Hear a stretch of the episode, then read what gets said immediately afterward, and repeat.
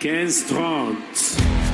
Les indiscrétions de Roland Garros sur France Bleu Paris. Durant toute cette quinzaine, vous êtes au cœur de l'événement grâce à France Bleu et Max Zamora, créateur du site et podcast Tennis Légende. Bonjour Max.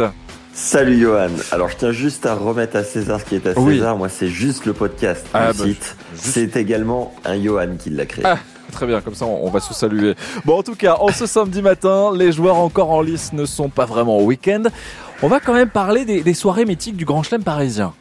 Allez, donc on commence avec la soirée blanche Ouais. qui a lieu tous les ans pendant la quinzaine et nous replonge dans les années 70 où les joueurs étaient tous vêtus de blanc. En fait, cette soirée, elle a commencé lors de la création du village de Roland Garros en 1980, qui est euh, the place pour le gratin parisien où tout le showbiz qui se respecte aime se retrouver, les acteurs, chanteuses, mannequins, VIP.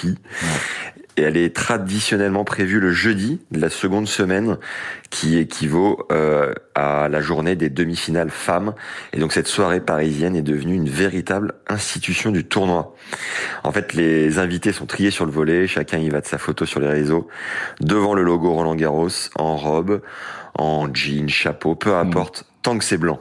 Ouais, c'est ça. Oh, alors, en tout cas, une autre soirée qui remonte aux années 50, Max, une euh, époque où, où tout semblait permis, même dans le tennis. hein.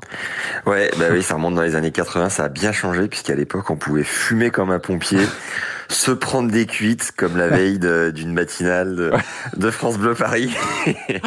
Et même le les veilles de même les veilles de match, ça pouvait arriver en finale porte d'Auteuil, figurez-vous, Ouais. puisque l'américain Arthur Larsen savait mêler les joies des bars à celles des cours de tennis.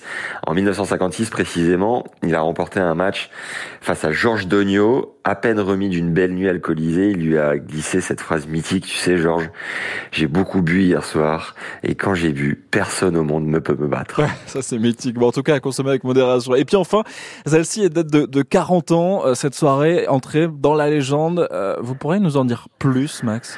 Ben ouais, on a on adorait en fait en revivre une. Vous allez vite comprendre pourquoi, parce que ça s'est passé dans la nuit du 5 au 6 juin 83 Ouais, ouais. à 48 km de Paris à Dans la maison de Yann ou plus précisément sa piscine Yannick Noah. Ouais, oui.